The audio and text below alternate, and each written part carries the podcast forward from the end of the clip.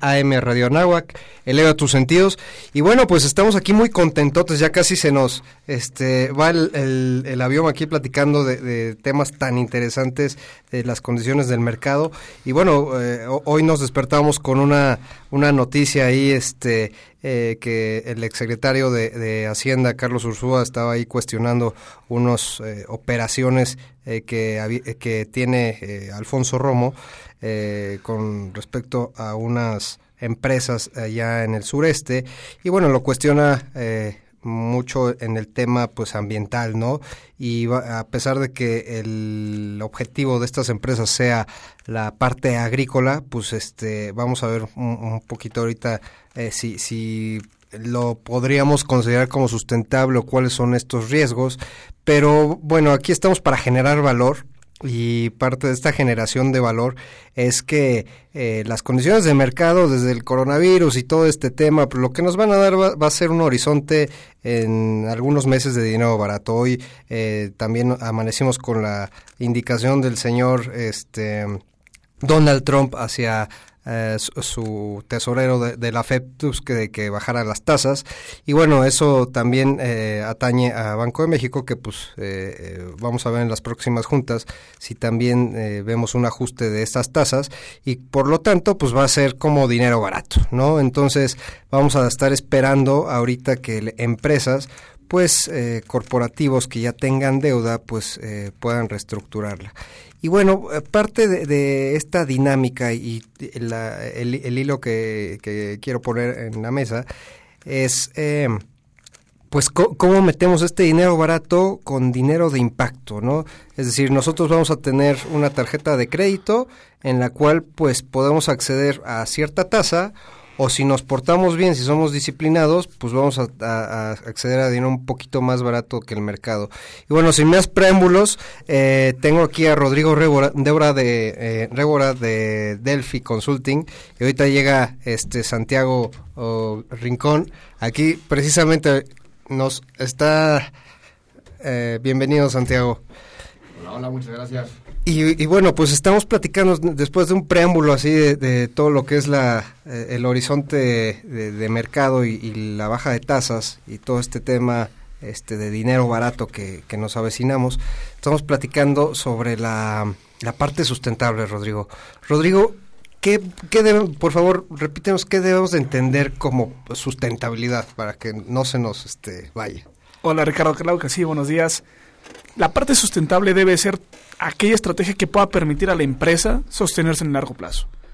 Y una empresa, como ya lo hemos mencionado en las demás mesas que hemos tenido de sustentabilidad, el tema de la, estrategia de sustentabilidad debe abarcar varios frentes.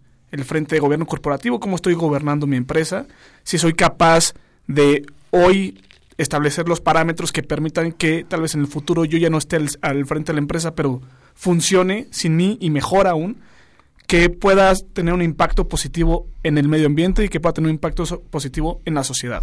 Hoy una empresa no puede ser vista como algo aislada, sino que es un ente que interactúa con todos estos, con todos estos grupos de interés. Entonces, para poder sostenerse en largo plazo, tienes que generar los impactos positivos necesarios que permitan a la empresa sostenerse en largo plazo. Ok, Rodrigo. Santiago, no, mm, estamos en un mercado de, de bonos normales de casi 35 mil millones de, dólares.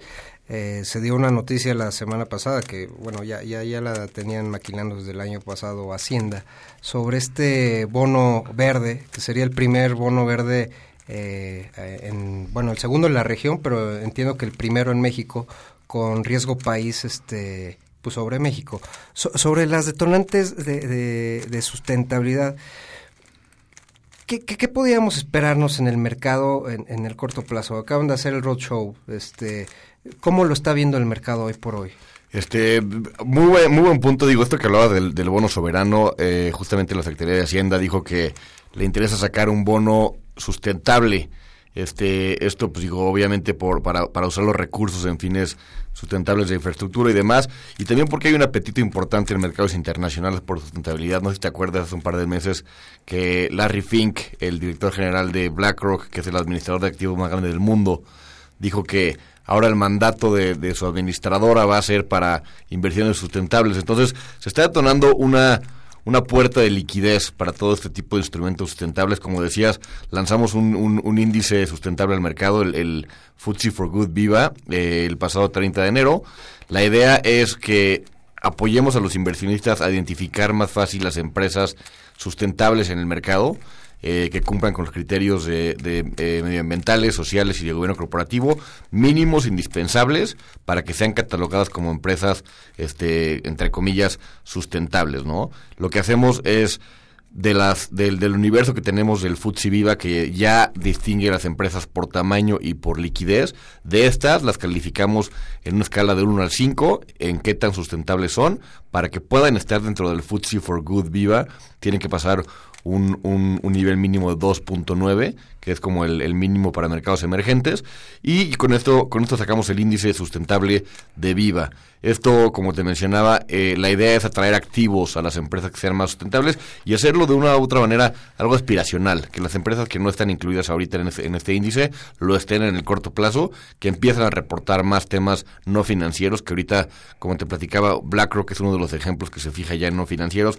Otro, otro ejemplo muy claro es Goldman Sachs, que dijo que no iba a sacar empresas al mercado que no tuvieran mujeres eh, en, sus, en sus gobiernos corporativos, en sus, en sus consejos, lo cual es un, un, tema bastante, bastante radical este y pensarías que es contra, contraintuitivo en temas de negocio, pero yo creo que es una, un paso muy progresista y muy, muy para adelante en el tema de inclusión de género eh, en, en, las juntas corporativas, en las, en las juntas de gobierno de las empresas, y pues es una, es una tendencia clara, está, está ahí por ahí evidencia empírica de que las empresas que tienen mujeres en su consejo son más productivas que las que no, entonces creemos que es una medida importante hacia adelante en temas de, sustentabilidad y de equidad de género en las empresas.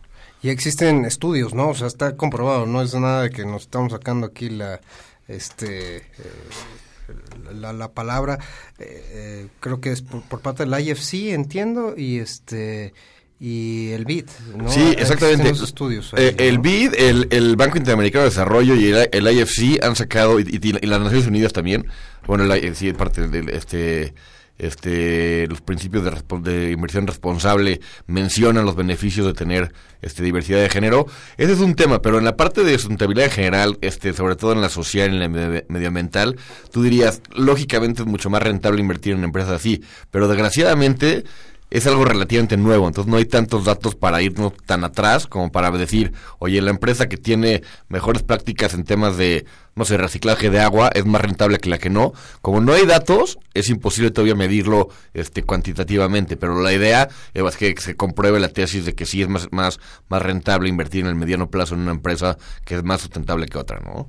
Oye, y, y, sobre todo en el mercado, hoy por hoy piensan que es una moda, he, escuchado muchos comentarios acerca de eh, hacia los banqueros centrales que eh, pues se quieren ver cool, ¿no? Y todo este tema eh, que, que, puede ser una moda. Pero Rodrigo, en México, ¿cómo estamos parados hoy por hoy? O sea, ¿existe una cultura, existe un entendimiento como tal de sustentabilidad? Yo creo que estamos dando pasos agigantados en este tema si bien es cierto que es un tema relativamente nuevo, cada vez el, el apetito de las empresas por alinearse a temas sustentables es más grande. Y esto viene también sumado a que existen ya índices como el que acá es el Conviva, el FTSE Viva, eh, que ayuda a dar un escaparate mucho más grande. Ayuda a que la empresa tenga una plataforma de, de diferentes inversionistas y que sea reconocida y que sea premiada por sus estrategias de sustentabilidad. Yo creo que sí todavía falta mucho, mucho camino que recorrer. El entendimiento de que la sustentabilidad no es un tema de moda, la sustentabilidad es un tema de estrategia, es un tema de estrategia de negocio.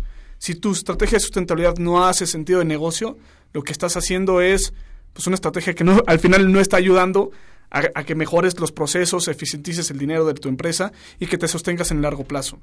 Podemos hablar de que muchas dicen, ah, bueno, yo es que yo soy sustentable porque planto muchos arbolitos o yo soy sustentable porque dono mucho dinero, pero eso no puede, luego eso no está haciendo match con, una estrategia de negocio.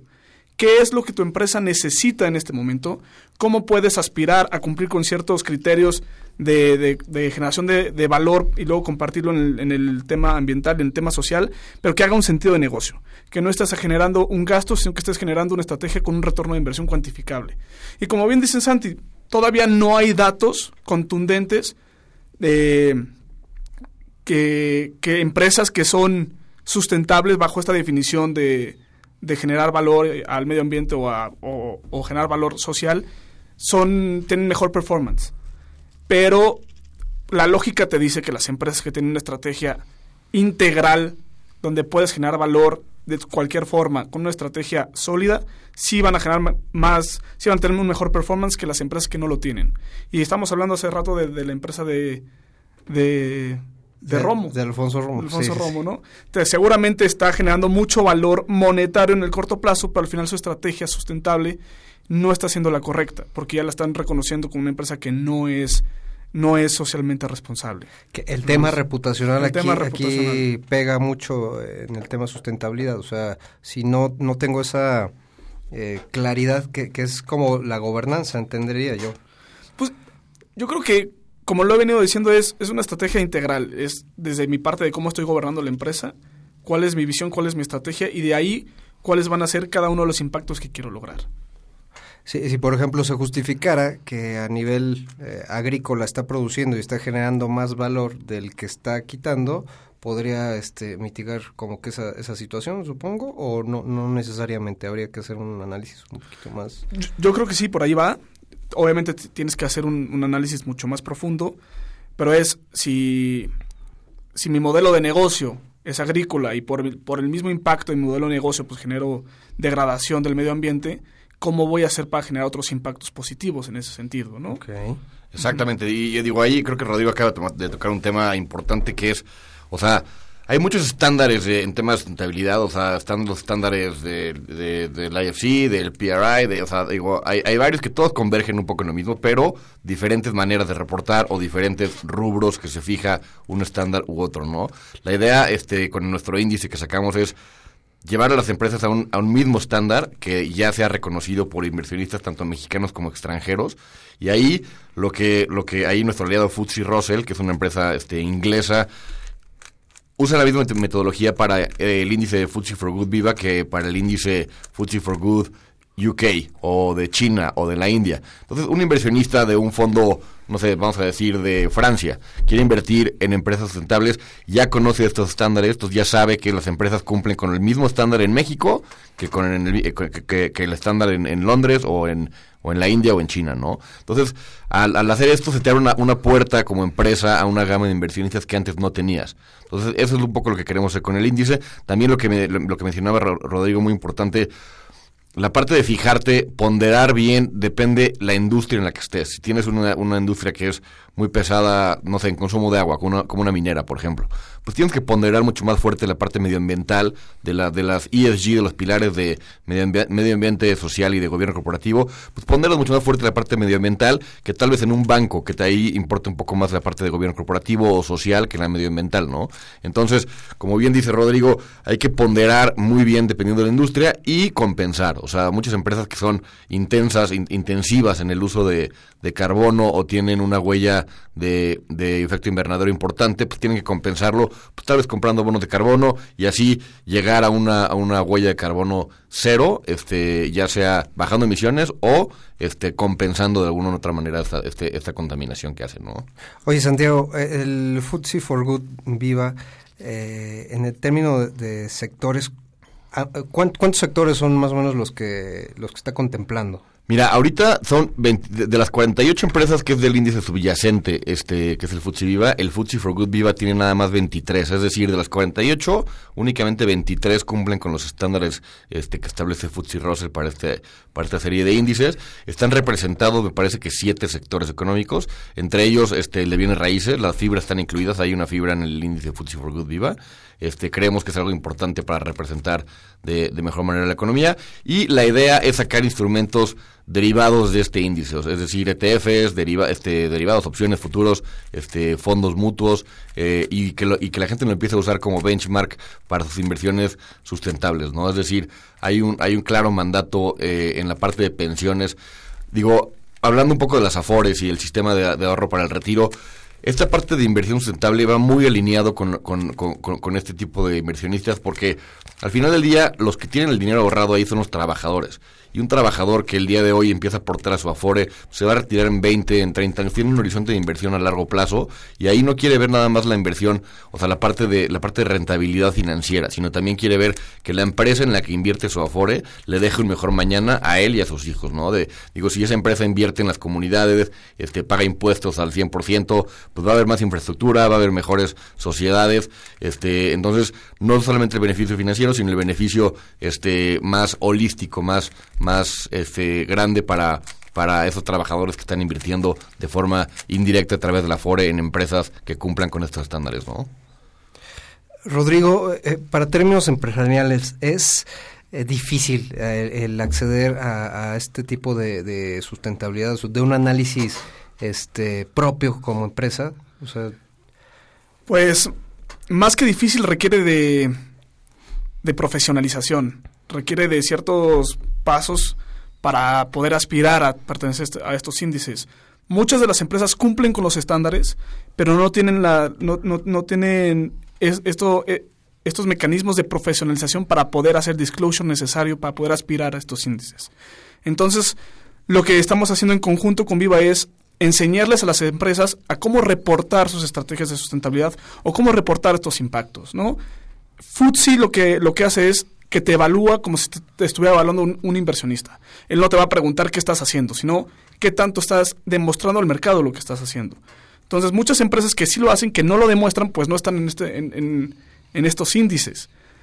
Pero lo que hay que hacer es ajustar las tuercas para saber cómo tienes que reportar estas actividades que estás haciendo. Ok, Rodrigo, pues vamos a un pequeño corte comercial, regresamos. Eh, síganos en Radio Nahuac 1670 AM y síganos a Viva en Viva-MX eh, en Twitter y Delphi eh, Governance. ¿Cuál, es el de? Delphi-ESG. Delphi-ESG. Regresamos después del corte. El tiempo es oro. Regresaremos con más conocimiento bancario aquí en tu programa Halcones Financieros. La Catedral Metropolitana de la Ciudad de México se encuentra al norte del Zócalo. Cuando se logró la conquista, se edificó esta catedral como símbolo de la nueva religión, concluyendo en 1525. Sin embargo, se deterioró muy pronto, por lo que en 1573 se erigió una nueva. Como material de construcción, se utilizaron piedras de antiguos edificios prehispánicos. El Sagrario Metropolitano al oriente de la catedral fue construido en 1749 por Lorenzo Rodríguez. Los últimos trabajos fueron realizados por Manuel Tolsa y Damián Ortiz de Castro en 1813. Bajo esta construcción y en sus cimientos se pueden apreciar todavía restos de los edificios de la antigua Tenochtitlan. Cabe destacar que en la capilla de San Felipe de Jesús descansan los restos de Agustín de Iturbide. La ética no solo se involucra en cuestiones laborales o en el gobierno Existen muchos temas en el que este aspecto resalta entre todos los demás. Escucha Bioética para Todos, los lunes de 10 a 11 de la mañana. Por Radio Nahuac, eleva tus sentidos. Los siguientes contenidos no son responsabilidad de la Universidad de Nahuac ni de esta estación. Ni febrero pan México no chiquimatice ticamate miatlamanti tlatoli. Titequitice 10 chihuitl 2022-2032. Muilnamikis tomase hualcamanal, tomexco 15 lisequino tlaltini, muchicahualis macase, guantequitice para ashpoliwis 6700 tlatoli tlen poliwilla. Matis manahuica no tlatoli y pantotlal, guanipan campaweri tlaltini. Chiquita quejatza y pan www.go.mx diagonal inali. Instituto Nacional de Lenguas Indígenas. Secretaría de Cultura, Tlanahuatiani Tlení, México. En el Instituto Electoral del Estado de México, nuestros ejes los planeamos con imparcialidad. Hacemos frases con certeza, imprimimos especial cuidado en la legalidad, le damos valor a la independencia, remarcamos sobre la objetividad y mostramos nuestra máxima publicidad. Nuestros valores democráticos los diseñamos todas y todos. Sigamos trabajando. IEM, Instituto Electoral del Estado de México. Si te sientes deprimido, con ansiedad o desesperado, no estás solo. En la línea de la vida podemos ayudarte. Llama al 800-911-2000. Te damos información y te escuchamos. También respondemos en redes sociales. Y ofrecemos pláticas, talleres y atención profesional en escuelas o centros de trabajo. No, te, pierdas. Juntos por la paz. Estrategia Nacional para la Prevención de Adicciones. Gobierno de México.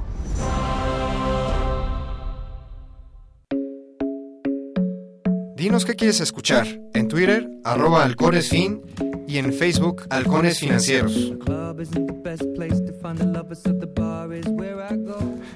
Bueno, regresamos después de este corte comercial y este, muy contentos aquí. La verdad es que estamos platicando fuera de, de- del aire muchísimas cosas muy enriquecedoras y algo eh, que, eh, me, gustaría preguntar.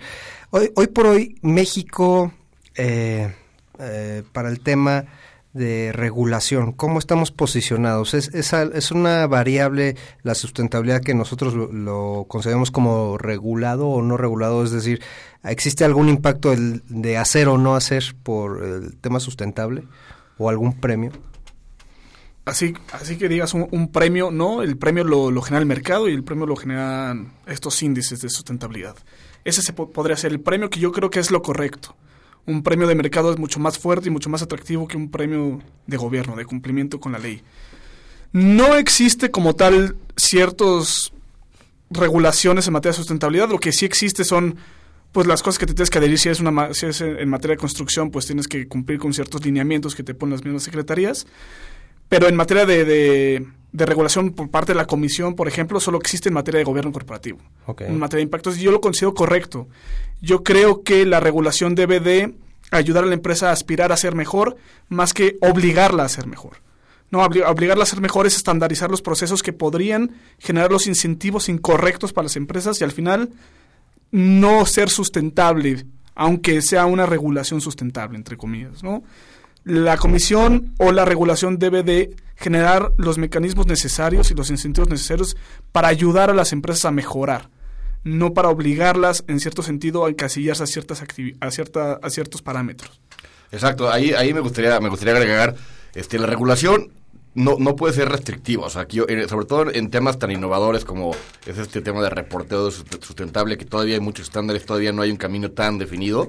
Si pones una regulación muy estricta, pues le atas las manos a, a- a mucha gente. Estamos viendo autoridades como la CONSAR ya tomando medidas, o sea, en la parte de los inversionistas, de que ya este, hay un, un- un mandato por ahí de que las, lo- las AFORES tienen que ya por lo menos empezar a tomar en cuenta criterios sustentables en sus decisiones de inversión para el año 2023, lo cual es bastante sano y no lo hacen obligatorio, sino que lo hacen opcional y deseable. Entonces, es- eso, eso deja cierta libertad, tanto inversionistas como empresas, de, de que todavía sea opcional, pero pues, en, el- en la idea, como decía Rodrigo, es que los inversionistas lo manden y le haga sentido tanto al inversionista como a la empresa reportar y hacer las cosas este, de manera este, eficiente y sustentable para que, para que los, los, los o sea, los inversionistas ganen al final y, y las empresas pues dejen un- una, una mejor una mejor huella de carbono, un mejor, una mejor sociedad y, y tengan un gobierno corporativo mucho más sólido que les permita trascender en el tiempo, ¿no? Entonces, creemos que es mejores prácticas y la regulación no puede ser, o sea, no puede ir antes que, que la innovación. Entonces, lo que queremos,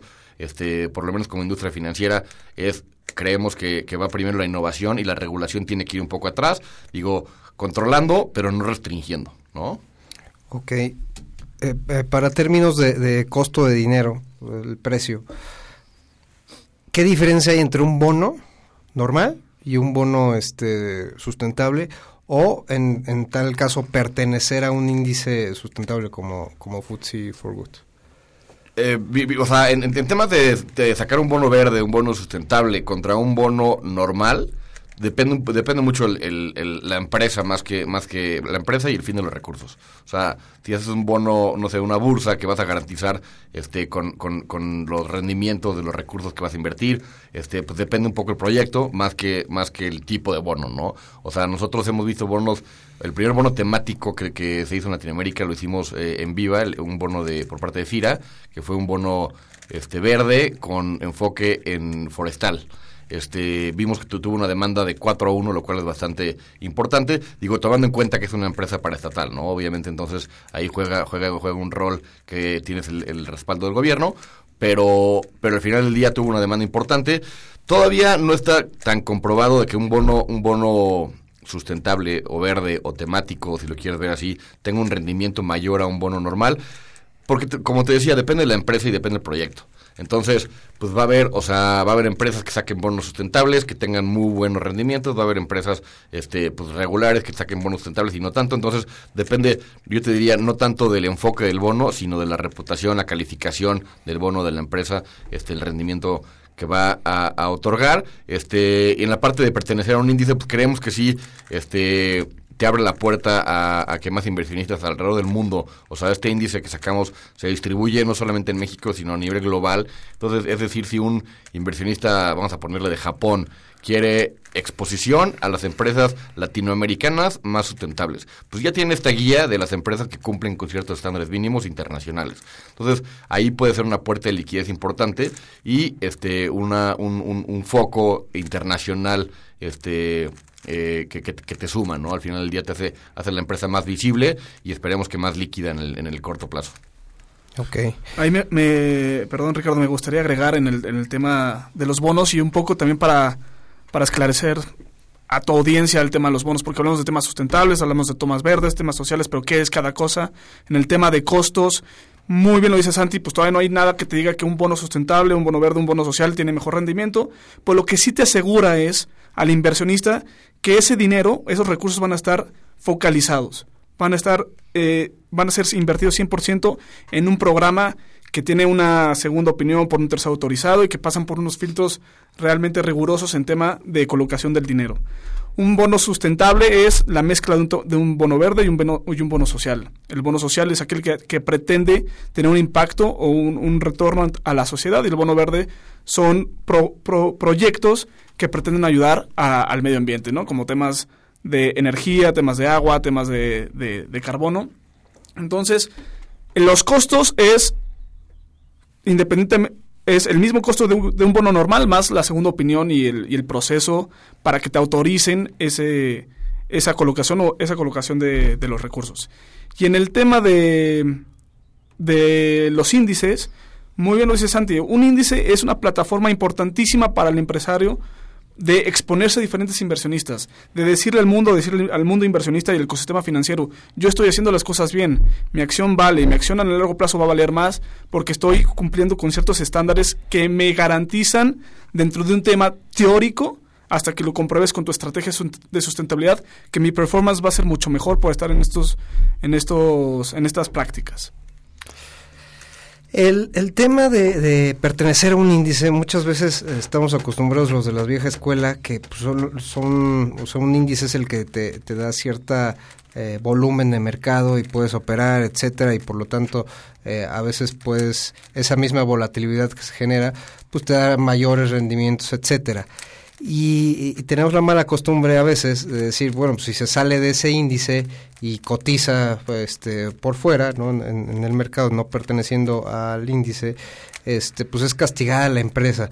¿Por qué razón, y, sobre todo exalto al FTSE for Good, eh, ¿Por qué razón es incluyente el, food, el Food for Good y, deberían de premiarlo? Sí, digo, como, bien dices, o sea, pertenecer o no a un índice, pues e, es, valor agregado para la empresa porque todos los productos que tenga que tenga ligados este índice, pues sí, es, es liquidez adicional para la empresa, este, pero eso, eso no significa que sí que, que, deje de ser un representante importante en su industria o, o, que, o que lo sigan usando como benchmark la empresa para compararla con otras, o sea, eh, es un poco independiente, pero sí eh, estar dentro de un índice sí te da un plus de, de, que pasas por lo menos unos, algún filtro para estar dentro, dentro, de estos, ¿no? Este, como decía, sí, sí, sí existe un premio por estar dentro del índice que es la liquidez adicional, este, sobre todo a los que tienen, a los que tienen productos ligados. En el FTSE for Good Viva, este, es, es, un, es un índice incluyente en el sentido de que no tiene un número fijo. O sea, no, todos conocemos índices de mercado que tienen, oye, son, no sé, el, Dow 30, este, el IPC que tiene 35. El FTSE Viva y el FTSE for Good Viva no tienen un número fijo, es decir, conforme crezca el mercado, una empresa puede entrar al índice sin que salga ninguna. Hoy está compuesto por 23 empresas, esperemos que mañana vaya creciendo este índice y cada vez más las empresas. Digo, aquí la parte importante para pertenecer a un índice sustentable es la parte de reporteo de no financieros. Este, reporteros de no financieros me refiero a lo que no están obligadas por regulación a reportar las empresas. O sea, llega el fin del trimestre y pues tienen que reportar sus pérdidas y ganancias, este, pero no tienen que reportar, por ejemplo, su uso de, de agua, su, su, su, huella de carbono, su, su tema de gender equality en, la, en, las, en las juntas directivas. Este, entonces, son temas que las empresas no están acostumbradas a reportar y sí tiene al principio un costo relativamente alto de aprendizaje. O sea, la empresa tiene que empezar a hacer estas prácticas, pero una vez que ya las sigue y ya tiene ciertas guías y estándares que puede seguir, ya se vuelve un hábito y el costo pues, se, se reduce sustancialmente. Adoptarlas cuesta un poco de trabajo y es, un poco más trabajo este conceptual, o sea, que la gente lo, lo, lo tome más que de, de trabajo de, costo de costo monetario sino es un costo de, de, tiempo y de adopción de medidas no digo ahí Rodrigo nos puede dar mucho más insight en este tema pero sí las empresas no están acostumbradas a reportar no financieros porque no es requerido regulatoriamente. Entonces es un, es un tema cultural que estamos tratando de cambiar aquí en México. Oye, se avecina el 9 de marzo, mi querido Rodrigo, y, y siguiendo la, la, uh, la guía de, de Santiago, ¿Cómo estamos posicionados en el tema de equidad de género? O sea, si, ¿cómo se reporta o cómo reportaría una empresa este tema de, equidad de género en el governance? Mira, en, el, en los consejos de administración estamos mal, es un hecho que estamos mal.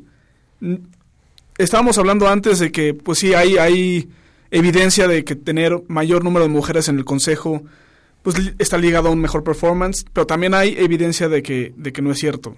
¿No? Yo soy de la opinión y yo soy un firme creyente que entre más diversidad tengas en el consejo, pues mejores estrategias puedes generar. Porque no evitas el, famoso group thinking de que todos ya sabemos lo que pensamos y vamos a generar una estrategia en la que todos estamos de acuerdo, sino que entre mayor diversidad, pues may, mayor cuestionamiento hay sobre las cosas, mayor crítica constructiva y por lo mismo mejores estrategias. Eh, en otros temas, en cómo está el gender pay o el gender gap en las empresas, pues no sabemos. No sabemos porque como no es obligatorio reportar estas cosas, muchas empresas no lo hacen. Y no lo hacen una de dos, o porque están muy mal en esos números, o dos, porque piensan que si tienen algún gender, un gender gap, los van a criticar, y no es cierto. Al final, el disclosure siempre es premiado por parte del inversionista. Es, oye, sí, sí tengo este gender gap, pero estoy trabajando en, en favor de esto. Oye, sí tengo este tipo de, de, diferencias, pero estoy trabajando y estoy generando las herramientas para reducir el gender gap. Entonces, si dices, ¿cómo estamos? No te sabría decir porque todavía falta mucha información pública. Es información que no es obligatoria, es información que es proactiva por parte de las empresas y las empresas que, que que, que tienen un, una que transparentan esta información siempre son premiadas, pero al final son las menos en el mercado. Entonces podríamos encontrarnos a lo mejor eh, empresas con eh, con un gobierno corporativo que a lo mejor por X o Y razones que hablemos de una pyme por ejemplo, ¿no? Eh, que por X o Y razón pues no tuvieron hijos, eh, este vaya niñas, ¿no? Y todos son hombres, entonces, necesariamente, pues todos van a conformar parte del, del consejo. Entonces, si yo eh, recurro a, a, a, meter a una figura de mujer nada más porque sí, por cubrir un, una, una, equidad de género, ahí ya estaría como que nublando un poquito la, la, la guía, o, o, o sería válido acudir a externos para cumplir ese gap si yo estuviera justificando a lo mejor, eh, como dices tú, en, en, la parte ambiental o social, o, otro tema. Mira, si te lo voy a poner al revés. Si fueran puras, puras mujeres y no tuvieran hijos hombres, okay. este meter a un hombre nada más por tener una diversidad de género, pues está mal. Estás, estás bloqueando la realmente el espíritu de, de por qué quieres a esa persona, ¿no? La persona que tú busques para tu consejo, independientemente si es hombre o mujer, si tienes un, un consejo lleno de, de, mujeres, no necesitas un hombre para cumplir una cuota. Lo que necesitas es una diferente perspectiva de pensamiento. Eso es lo que se, eso es lo que, lo que se pretende. No se pretende cumplir con una cuota, se pretende tener una perspectiva diferente que te traiga beneficios tangibles, no que te traiga un beneficio de, ah, tienes una mujer, bravo, estás Ajá. haciendo bien las cosas. Okay. No, es qué tanto está ligado esa diversidad que tienes al performance de la empresa. Y eso es lo que se premia en estos índices de sustentabilidad. No se premia el cuál es tu, ratio de hombres-mujeres, sino que se premia con base en tu diversidad ¿Qué estrategias nuevas se están generando? ¿Qué es lo diferente que estás viendo? ¿Cuáles son nuevos modelos de negocio a los cuales estás aspirando?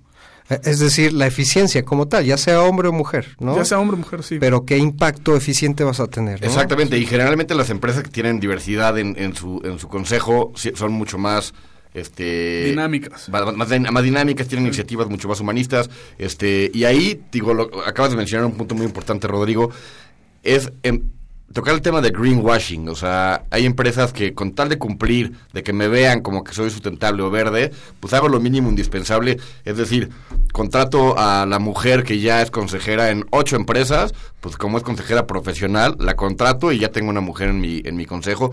Eso puede ser considerado como greenwashing que nada más lo haces por quedar bien y no realmente estás cumpliendo una práctica sustentable este eh, enfocada a mejorar tu empresa no lo mismo pasa con con temas de, de sobre todo ambientales la parte de greenwashing de oye estoy contaminando por este lado pero por este otro lado estoy ayudando a los peces en Baja California. Entonces este tipo de cosas digo por lo menos es algo, pero al final del día estás cubriendo la parte negativa con una, una, una pequeña capa de verde de, de, de, de- que, que se vea bien en los periódicos, pero no, no estás cubriendo el fondo de la empresa, ¿no? No estás tomando una, una iniciativa para que el impacto medioambiental que tiene tu empresa se vaya corrigiendo poco a poco o tomes medi- medidas a largo plazo, sino que nada más estás viendo para que los inversionistas vean que hagas algo bonito y que en el periódico salga que estás ayudando a la vaquita marina, no sé, o sea, por, por un ejemplo, pero el chiste es no dejarnos ir, dejarnos llevar por, por, por lo que se ve, se oye bonito, pero no tiene un fondo atrás. Totalmente de acuerdo con Santi. Es, es justamente lo que hemos venido hablando, es el... ¿Hace, hace sentido de negocio? ¿Lo que, estás, ¿Lo que estás haciendo es, hace sentido de negocio? Sí, estoy contaminando... Estoy, Va- vamos a un corte comercial, Rodrigo. Regresamos después de este corte. Estamos transmitiendo en Radio Nago 1670 AM. Eleva tus sentidos. El tiempo es oro. Regresaremos con más conocimiento bancario aquí en tu programa Halcones Financieros. La Escuela de Ciencias del Deporte ofrece a toda la comunidad anáhuac asistencia clínica, participación en torneos internos y la oportunidad de formar parte de sus equipos representativos como atletismo, básquetbol, fútbol americano, fútbol rápido y soccer, montañismo, natación, pádel, taekwondo y muchos otros más. Para mayores informes, dirígete con el maestro Marco Antonio Villalbazo Hernández al teléfono 5627-0210, extensión 8440 y 8476 o visita nuestro sitio en internet www.anahuac.mx diagonal Ciencias del Deporte. Universidad Anáhuac, formando líderes de acción positiva. En Radio Nahuac nos gusta estar presente en todos lados. Síguenos en nuestras redes sociales. Facebook, Radio Nahuac. Twitter, arroba Radio Anáhuac AM. Instagram, Radio Anáhuac 1670. Ya lo sabes, Radio Nahuac. Eleva tus sentidos. ¿Alguna vez te has preguntado de dónde viene el nombre de las Islas Canarias? Pues si pensabas que tenía que ver con las aves, estás equivocado. Se dice que se llama Canarias por la cantidad de canes de gran tamaño que se encontraban en la isla. Radio Anáhuac, eleva tus sentidos.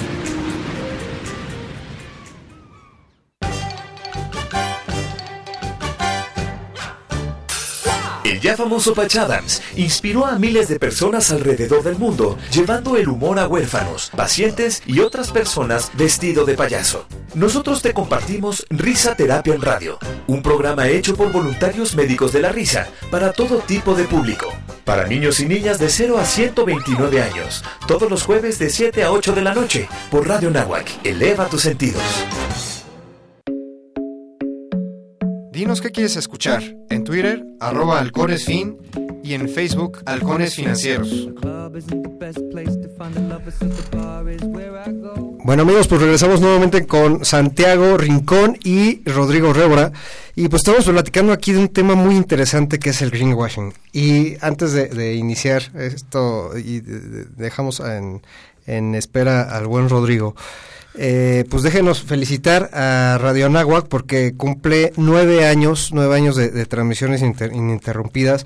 A todo el equipo, a nuestro buen David que está ahí todos los martes de 7 a 8 está ayudándonos y, grabando y, regañándonos, pero lo hace, lo hace por nuestro bien para que, para que no nos corten del aire, ¿no? Entonces le agradecemos mucho a David, le agradecemos a todo el equipo de Radio Anáhuac por todo este tiempo y toda esta paciencia que nos ha tenido y toda la ayuda.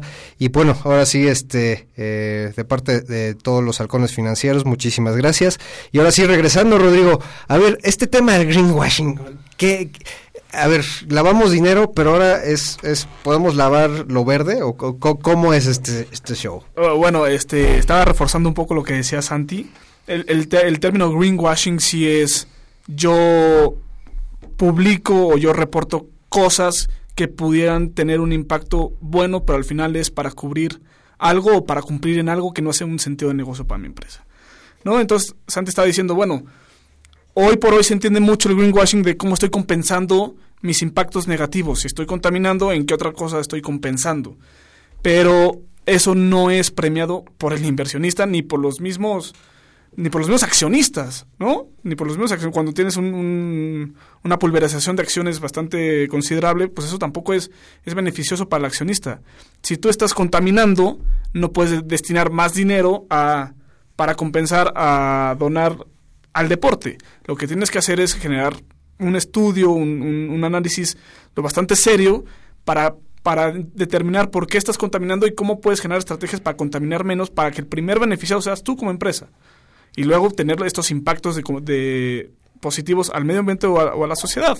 Estás generando valor para tu empresa y al final la estás repartiendo a los demás grupos de interés. Exacto, y ahí, digo, cabe, cabe agregar que ahí entramos a un tema también muy interesante que se llama los códigos de stewardship.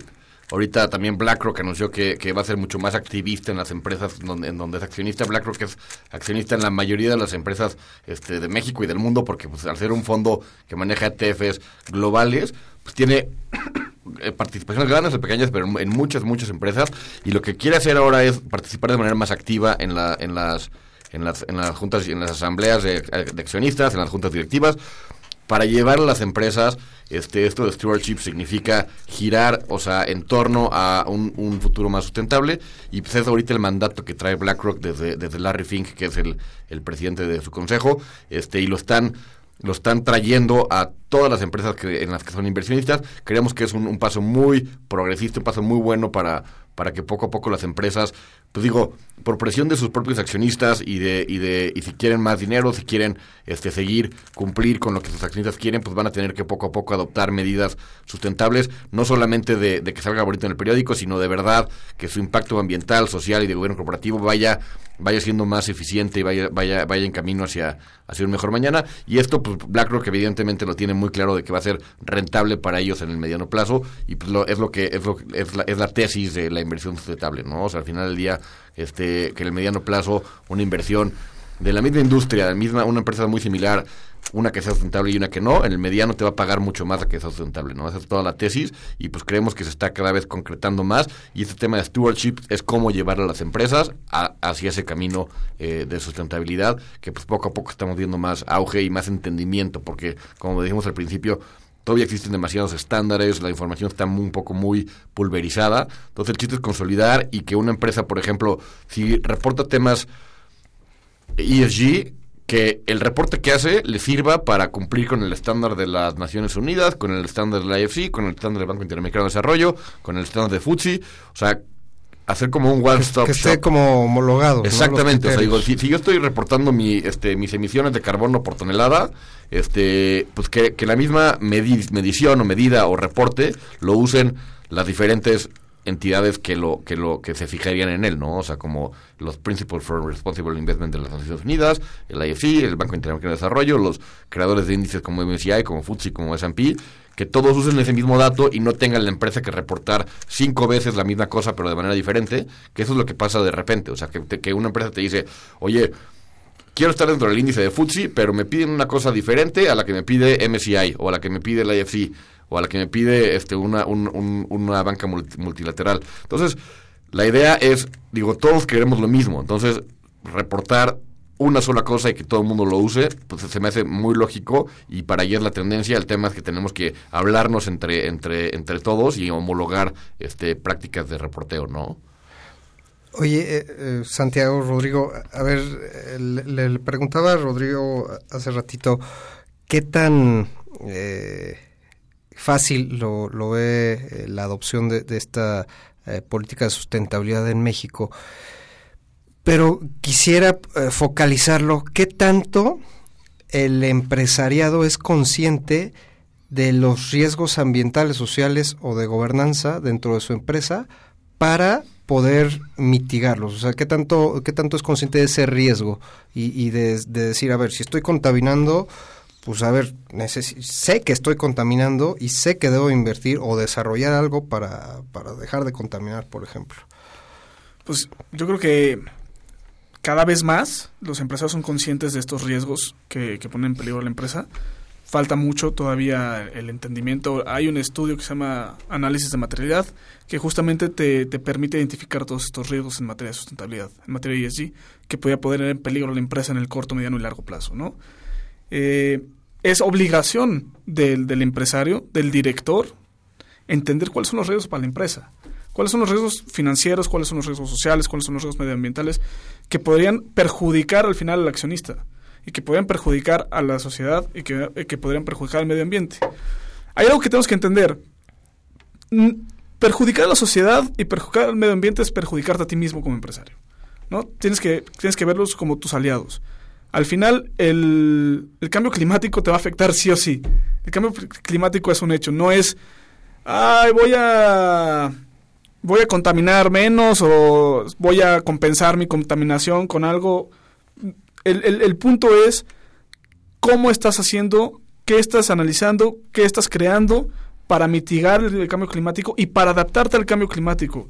El cambio climático es una cuestión de todos, no porque tú como empresa mitigues menos, este, emitas menos eh, gases efecto invernadero te va no te va a pegar el cambio climático o lo vas a poder controlar. El cambio climático es un hecho y qué está haciendo cada empresa para adaptarse al cambio climático. Es otro de los aspectos que se evalúa en las estrategias de sustentabilidad, en el pilar de medio ambiente. No solo es cuáles son tus impactos positivos, qué tan preparada está tu empresa para afrontar lo que se viene en temas de, cambio climático. Eh, si somos exportadores, pues cada vez la tendencia es que hay, va a haber más huracanes. Al final, ¿qué estás haciendo para generar diferentes estrategias y que eso no te afecte en un tema, en un tema financiero. Es, fue un ejemplo ahorita que, que se me ocurrió. oye, Santi, y pasando al tema del mercado, o sea, esto es lo, lo práctico, la, la, la, parte este, pues sensible, pero a ver, normalmente los trimestrales siempre nos peleamos por márgenes, por un 2% de crecimiento en EBITDA, por X crecimiento en ventas. O sea, el, el, empresario, las juntas, los directivos están más nerviosos por buscar el profit o la rentabilidad que decir, oye, pues si me va a costar un 2% de, de EBITDA, pues no, ¿cómo crees que le voy a, castigar? O sea, ¿sí, ¿sí, existe ya esa sensibilidad? ¿Hay alguna junta o, algún mecanismo? Sí, eh, pero tocas un punto importantísimo. Digo, al final del día, el mercado de valores pues te habla de, de rendimiento, comprar barato para vender caro, ¿no? Este, pero esto ya, ya implica mucho más cosas. Ahorita, por ejemplo, este, el tema de que sea una empresa sustentable no, no solamente es que le vaya bien a la empresa o que tenga un mejor margen de vida o que tenga un mejor margen de utilidad, sino también cómo está haciendo las cosas. Como decía Rodrigo, o sea, no solamente ellos, sino su cadena de suministros. Ahorita, ahorita se vio muy, muy claro con el tema del coronavirus, o sea, el, impacto que tuvo la semana pasada en el mercado, o sea, bajas de 10% en los índices estadounidenses. Ahí lo ves porque tal vez no le pega directamente a Tesla o no le pega directamente a una empresa este que se dedica a la fabricación de Caterpillar, no sé, o sea, pero le pega a su, a su cadena de suministro. Entonces, si tiene su proveedor directo o proveedor indirecto, este, pues tal vez no va a poder transportar sus materiales porque hay un tema, hay una restricción de viajes de país de acá a acá y por eso vimos un impacto tan amplio en el mercado la semana pasada. Este, y esto lo vemos también en temas sustentables. Poco a poco estamos empezando a ver más que los inversionistas, por ejemplo, tuve la oportunidad de estar en el campus de, Samsung en, en- en Seúl hace, hace unos meses. Ahí nos platicaba la gente de sustentabilidad. Ahora se están fijando mucho en, por ejemplo, qué pasa con el e-waste, este, los teléfonos viejos. O sea, tener una, ini- una iniciativa para reusarlos para temas médicos o, la parte de sus proveedores directos de, bueno, indirectos más bien, de, materias primas, de cobalto, de litio, de minerales para hacer baterías. Tienen que cumplir con ciertos, ciertos estándares mínimos de no esclavitud, de salarios mínimos, de no este, child labor, o sea, temas que ya los inversionistas dicen, oye, si tu proveedor indirecto, o sea, tú Samsung, pero tu proveedor indirecto que es una mina en África que produce cobalto y emplea a niños, pues eso te va a castigar en, en- en- en mi inversión o te voy a requerir más cosas porque estás fomentando prácticas que no son que no son buenas a nivel internacional. Entonces, estamos viendo cada vez más y depende del tipo de inversionista cada vez más eh, sofisticación y no nada más buscar el margen EBITDA o el margen o el margen el, el margen de utilidad, este sino estamos buscando que las que los inversionistas vean cuáles son los insumos de la empresa, eh, qué impacto está teniendo en sus comunidades. Digo, y, algo muy claro, una de las pocas empresas que ha emitido bonos verdes este, privadas aquí en México es Vinte, por ejemplo. Vinte hace casas de interés este, eh, social y medio. Y lo que hace Vinte, su, su modo de negocios, es muy bueno porque hace unas comunidades. O sea, no hace solamente casas al por mayor, sino hace comunidades enteras con parques, con áreas verdes y, lo que, y busca mucho que sus inquilinos estén contentos. Entonces ahí genera un, este, entre comillas, goodwill con sus inquilinos que se van recomendando entre ellos. Oye, ¿sabes qué? Yo tengo una casa hecha por Vinte en no sé dónde, este, y al, y al tío le dice, oye, ¿sabes qué? Está padrísimo porque tengo un parque para mis hijos que pueden ir a jugar en las tardes y está súper seguro y hacemos comunidad y conozco a mis vecinos y ese tipo de cosas pues tienen un beneficio intangible este que, pues, que cada vez te, te- te fijas más, ¿no? Entonces, eh, y, y- y va generando un círculo virtuoso en las empresas. Entonces digo, es un, es un ejemplo de cómo no solamente la parte de rentabilidad ya es importante para el inversionista, sino toda la parte que está alrededor de la empresa, tanto social como medioambiental, como, como de gobierno corporativo también eh, muy relevante está volviendo, ¿no? Ya casi se nos termina el tiempo, la verdad es que se, nos fue como agua, pero me, gustaría, eh, ahorita que eh, tocaste el tema de los inversionistas, tenemos los inversiones institucionales, que son todo el tema de, de Afores, y, y sobre todo en la conciencia, como dices Santiago, de esta sofisticación. Quisiera ver, la luz que hoy tienen por hoy las Afores, ¿están conscientes de esta necesidad y de, ese apetito que se tiene por, la sustentabilidad, Rodrigo? Sí, por supuesto, y cada vez más, como bien lo decía Santi, el tema del stewardship, que, en, términos prácticos se traduce en guía de inversión responsable, ¿no? Que yo como, como inversionista institucional manejo dinero de diferentes personas. Y lo que le tengo que garantizar hoy por hoy no solo es un retorno de inversión, sino que es un retorno de inversión con donde el- que el dinero que le estoy regresando sea un dinero sano, que sea un dinero que fue ganado de manera correcta, que sea un dinero que no está manchado con, con afectación a derechos humanos, que no está manchado con contaminación, sino que ya se busca que el retorno de inversión sea óptimo en tema financiero, pero también óptimo en tema de impacto. Eh, desde el CCE estamos trabajando en un stewardship code, en estas guías de responsabilidad de inversión de todo, de, la mayoría de los, de los fondos de pensiones, para que puedan invertir en empresas con ciertos impactos positivos. Entonces, yo creo que es un es alinear los, los incentivos de manera correcta en el ecosistema financiero para que las empresas entiendan que, va, que hay más dinero, como dice Santi, hay más dinero y más barato si te alineas a ciertos estándares de responsabilidad o a ciertos estándares de sustentabilidad.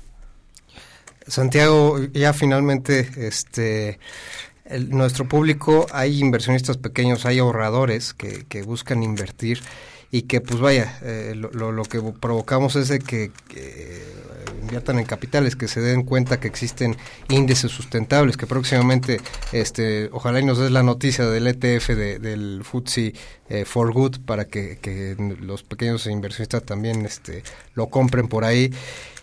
Pero, ¿cuál sería tu recomendación para este pequeño este ahorrador que quiere invertir y que quiere invertir sustentable? Sí, qué, qué, qué buena, qué buena pregunta. Mira, ve, eh, el- la parte de los índices es una muy buena guía. O sea, cuando un inversionista como tú o yo quieres ver qué empresas cumplen con estándares mínimos, el índice te ayuda a distinguir estas empresas de una manera muy fácil. Entonces ahí esto ya, ya tienes un, un- un, un camino relativamente andado este, para, para escoger este tipo de empresas. Ahora, también los invito a los inversionistas individuales a que analicen bien a qué se están metiendo. O sea, porque, digo, un ejemplo muy burdo es, por ejemplo, Tesla. Yo creo que Tesla es un campeón de la sustentabilidad porque hace coches eléctricos, pero tal vez en su, cadena de suministro pues, contamina más de lo que ayuda. Entonces, digo, es, es, un ejemplo muy burdo, pero nada más que se fijen bien en dónde están invirtiendo y qué impacto tienen en la sociedad. También, esto es muy intuitivo, o sea, tú lo, tú lo puedes ver en la calle. O sea, si tú el día de mañana vas y ves que no sé, este, Chedrago, Victoriana o la, tu, tu, tienda de conveniencia de al lado